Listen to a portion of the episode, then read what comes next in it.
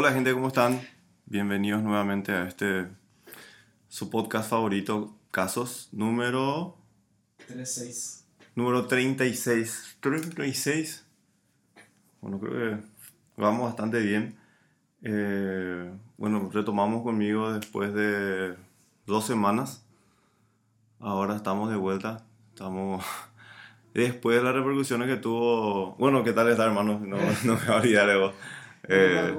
¿Qué tal está vos? ¿Qué tal, hermano? ¿Cómo estamos? Súper. Yo estoy súper bien, emocionado por volver a grabar. Como dijiste, ya son dos episodios seguidos que, que La- hicimos, eh, que hizo David, ¿verdad? Sí, que él estaba haciendo, estaba, estaba teniendo pico de rating ahí en, con, su, con su nueva faceta. ¿verdad? Así mismo. Eh, yo bien, estábamos, hoy estábamos activos, estoy un poco acelerado hoy. Estaba con muchas cosas y ahora necesitamos un poco de tiempo, aprovechamos esto. Hoy estamos... ¿Cuándo sale esto? Vamos a hacer lo posible que salga mañana. Mañana, Sí. mañana, sábado, hoy estamos viernes. Bueno, eh, quisiera, bueno, realmente quería empezar con el tema de la repercusión que tuvo el último episodio Sí. eh, que estuvimos tocando. eh, hubo, hubo algunas interacciones y Responder con algunos comentarios. eh, Si te parece, podemos leer y respondes o sí, podemos hacer eso. como te quede mejor. Podemos hacer eso. Si hay que tener la mano, vamos a, Ok. Vamos a leer un poco el comentario. Ese comentario más relevante. ¿Llegaste a responder con lo que te dije? Eh, creo que el que maneja nuestra página llegó a contestar, pero no todos. Vamos a... Realmente me llamó la atención cómo, cómo la persona respondió. Yo creo que no entendió bien cuál fue el mensaje real. O sea, que cuál fue el mensaje de que eh, no, no era una, que no debería ser una obligación, sino ser una elección de cada uno. ¿verdad? Pero te puedo leer así, más puntualmente puedes explicar, porque son varios comentarios. Va- Y vamos a escuchar uno de ellos. ellos es que dice Nadia, él no pidió nacer, eso quiso decir quizás odia su existencia. El título era tener un hijo es un acto egoísta. Sí, eso, eso creo que se refiere directamente a mí. Yo en un principio no entendí bien ese comentario. Um, yo creo que no, no, no llegué a entender tampoco. Y yo creo que se, Re- refiere a vos. que se refiere directamente a mí. Y odiar mi existencia, eh, no, pero a quien en su delicado juicio no se le habrá cruzado eso por la cabeza. ¿verdad? Pero no, no, no odio mi existencia, al contrario. Trato de juzgar nada más y de tener siempre la duda del porqué. Y siempre buscar una, siempre una, una perspectiva de, de cada cosa. Sí. Que es lo que siempre tratamos de eh, incitar a la gente, ¿verdad? de que siempre haya la duda de por medio y de que eso te motive a averiguar más cosas. Y nada, fueron, fueron demasiados, o sea, fueron muchos comentarios de que no, no vamos tampoco a responder todos. Y hoy quería tocar un tema, un tema que tenía pendiente, eh, que es justamente cuando cambiamos la perspectiva sobre algo o sobre alguien. Hay que cuando vos tenías un concepto de algo y a medida que vayas avanzando eh, sobre ese mismo tema cambió tu perspectiva. No sé si ya te había pasado, hermano. Sí, realmente uno de los cambios que pasó en mi vida fue desde ese punto. Es la perspectiva que cuando ves, vamos a decirle, de otra manera las cosas. Y hay varios aspectos. O sea que está el aspecto personal, eh, en pareja, eh, en el trabajo. Y eh, creo que a mí me tocó cambiar mi, perspe- mi perspectiva en, en todos ellos. Me tocó estar de un lado y luego me tocó estar del otro lado. Lo cual no implica que vos entiendas lo mismo que la otra persona estaba pasando mirando de un solo lado. Y me viene nomás a la cabeza este tema de... Recorrió mucho, creo que por Facebook, eh, esa imagen en donde dos personas están frente a frente y hay un número 9 eh, en el medio. Una persona ve el 6 y la otra ve el 9. Y ahí la discusión de perspectiva. ¿Qué pasa? Ambas personas pueden hacer el cambio de lugar y darse cuenta que el que estaba viendo el 9 se va a dar cuenta que estando del otro lado es un 6 y viceversa. Pero ¿qué implica? Eso no quiere decir de que por más de que la otra persona que estaba viendo el 9 ahora ve el 6, va a entender el 6 de la misma manera como esa persona que creció viendo el 6 siempre. A lo sumo que puede llegar es a intentar comprender que ese 6 también existe en otra situación. ¿Qué quiere decir? Que si vos creciste en un ambiente en donde vos estabas, eh, creciste con algún tipo de ideología, algún tipo de rutina, algo, eh, se puede cambiar, pero no siempre va a existir un 100% de entendimiento al otro lado. Así como puede pasar también en viceversa. A mí me pasó en cuestiones de trabajo. Vean un ejemplo que estando al lado del empleado es mucho más fácil criticar al empleador, al dueño o a lo que sea, porque es muy fácil eh, acordarte de todo lo malo o lo que vos crees que es malo que te están haciendo y olvidarte muy rápido del beneficio que te dieron en su momento o algo así. Hablando de situaciones ideales, no de ningún tipo de explotación de, de trabajo, cosas así, en, condiciones ideales. Eh, ¿Qué sé yo? Un día eh, te tocó salir más temprano y otro día te tocó salir una hora más tarde.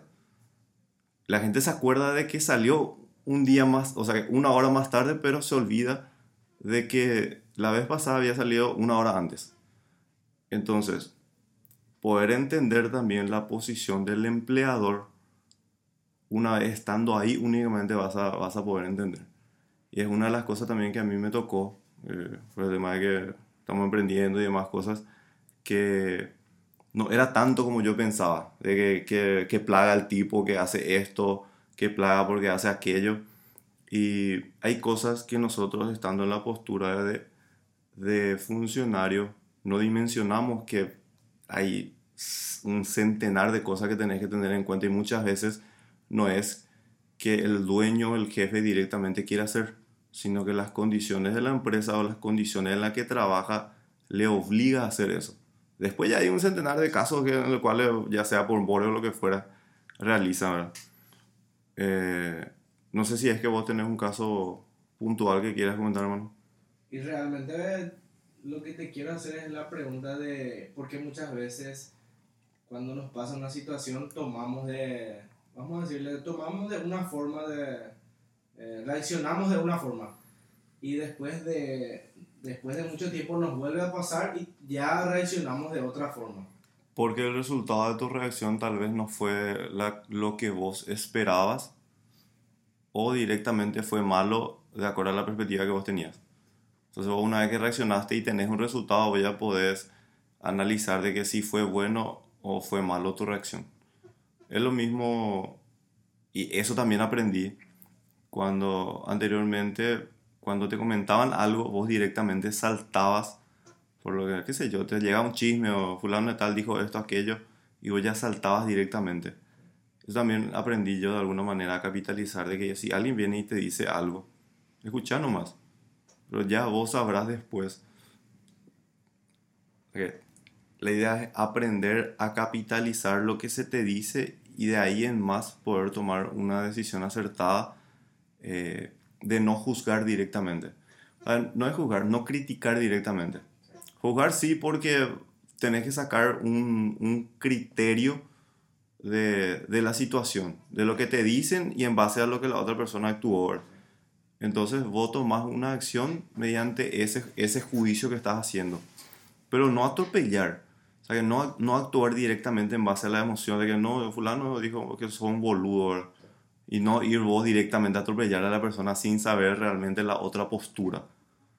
¿Entendés? Entonces, eso también es algo muy importante y con, con la pregunta que me hiciste, eh, como te dije, es directamente el resultado, es lo que, si vos aprendiste del resultado que obtuviste mediante la acción que realizaste, posiblemente cambies o sostengas tu postura.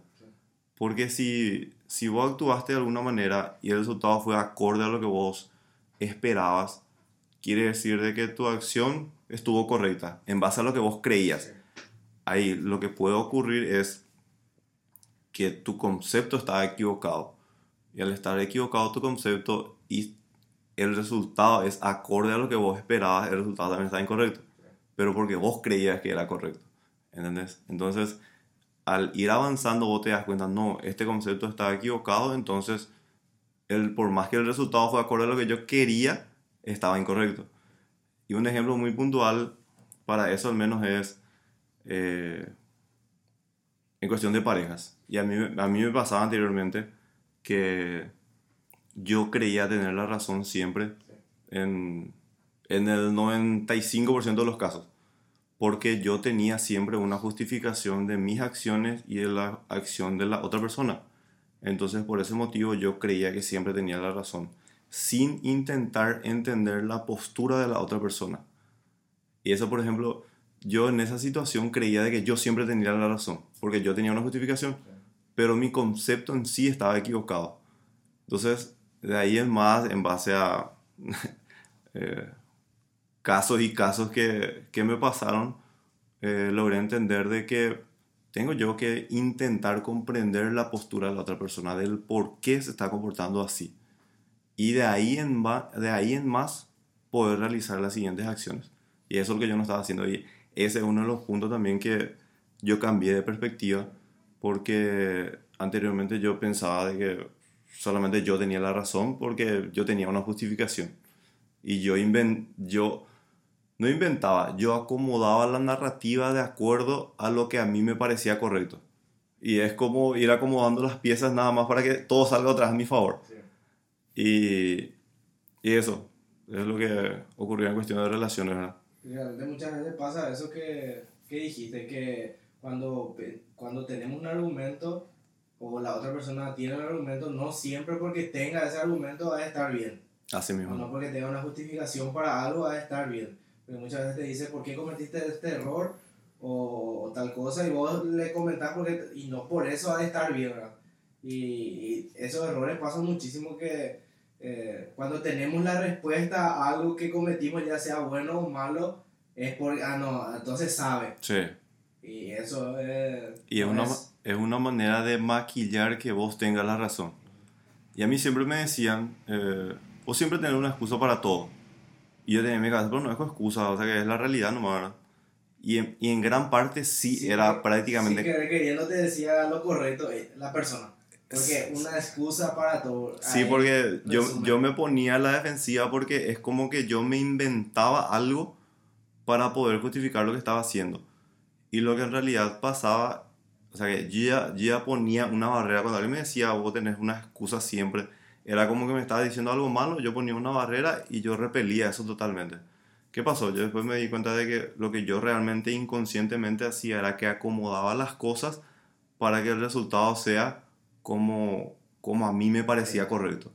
Entonces, evidentemente que yo siempre voy a tener la razón, ¿verdad? Y no funciona pues de esa manera porque yo estaba, yo estaba dejando de lado el factor que sería el comportamiento de la otra persona y del porqué del comportamiento de la otra persona. Y ese fue un error que sí me, me trajo muchos problemas, pero me costó mucho entender. Me costó mucho entender y hoy en día trato de aplicar eso a todo a todo en el sentido laboral, personal, en, en, muchos sentidos, y ayuda. Ayuda porque te abre un campo muy grande en el cual vos aprendes a lidiar con la gente. Aprendes a no, a no juzgar por A o motivo. Por más de que vos veas de que esa persona está haciendo algo posiblemente que a vos te parezca incorrecto, te da esa pizca de duda de que algún motivo tendrá. ¿Entendés? Y tratar de llegar a entender ese motivo es lo que te abre una infinidad de cosas para que vos puedas ir mejorando también. Porque cada persona tiene una perspectiva diferente.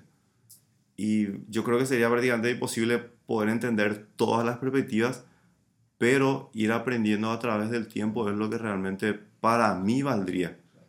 Pero para eso tenés que tener una apertura eh, muy grande como para que vos estés abierto a que por más de que una persona venga a decirte qué pelotudo que sos, vos no te tomes a pecho y puedas abrirte.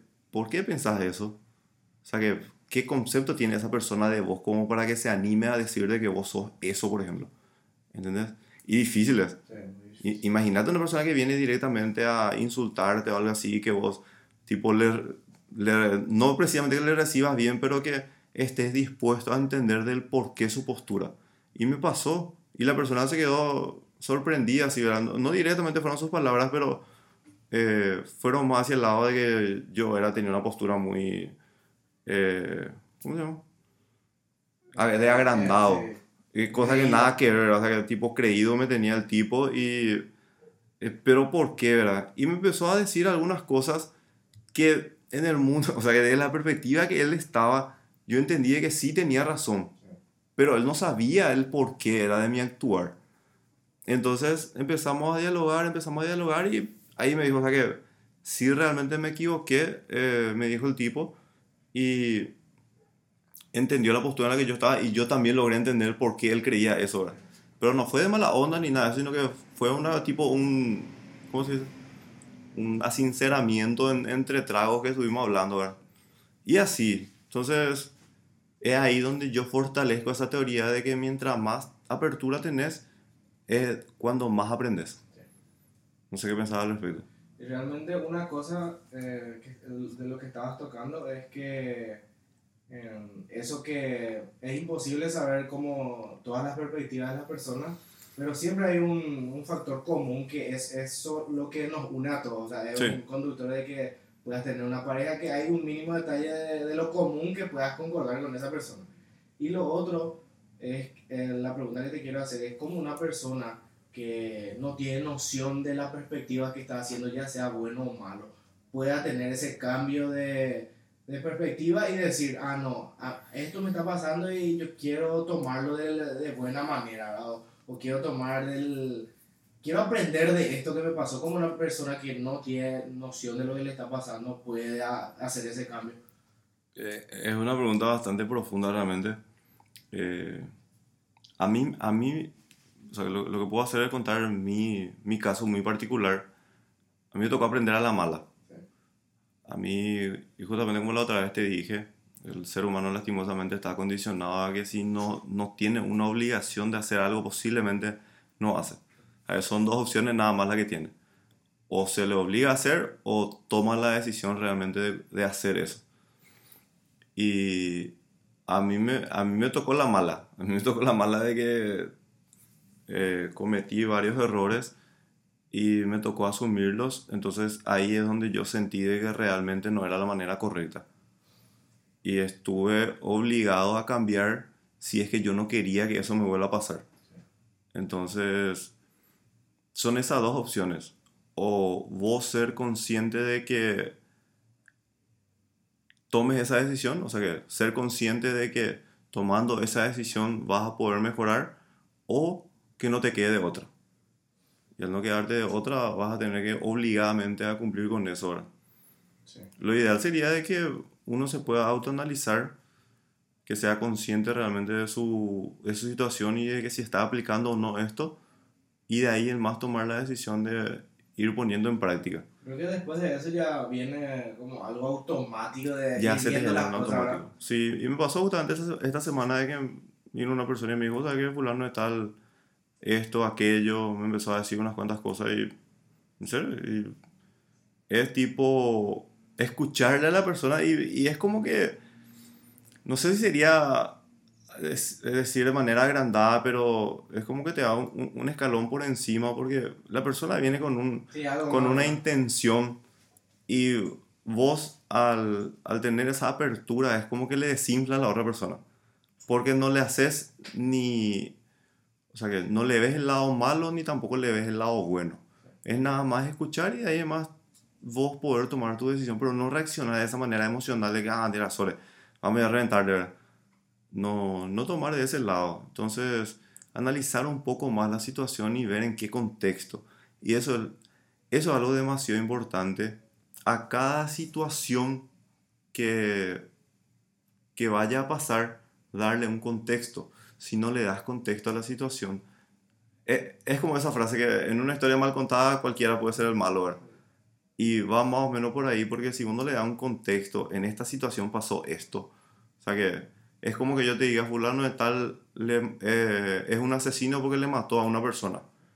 Y no te dice de que había sido, le mató a un ladrón que entró a su casa y le estaba por matar a su hijo. ¿Entendés? O sea que darle el contexto de cómo, en, en qué lugar y en qué situación fue lo que pasó eso es sumamente importante. Entonces, y eso, eh, esas dos cosas, con respecto a tu última, a tu última pregunta, la forma que yo creo que la persona puede llegar a cambiar son dos. Para volver a repetir nada más, eh, por obligación, que no te quede otra, o por decisión propia. Y yo creo que con eso culminamos, hermano. Eh, te agradezco nuevamente por este espacio. Eh, ya extrañaba realmente. Ya extrañaba estar aquí, así es que espero que podamos hacer esto más seguido. Voy a hacer lo posible para que el fin de semana podamos grabar por lo menos uno más, porque tengo temas, tengo muchísimos temas. Tienes que desglosar. Tengo que desglosar bastante, así es que quiero contar nuestra experiencia en la Expo, así es que eh, vamos a estar ahí. Eh, nuevamente, gracias, gente. Gracias a todos. Y Gracias, hermano, por tu tiempo, como siempre. nos vemos en el próximo capítulo. Así. Hasta la próxima. Gracias. Gracias.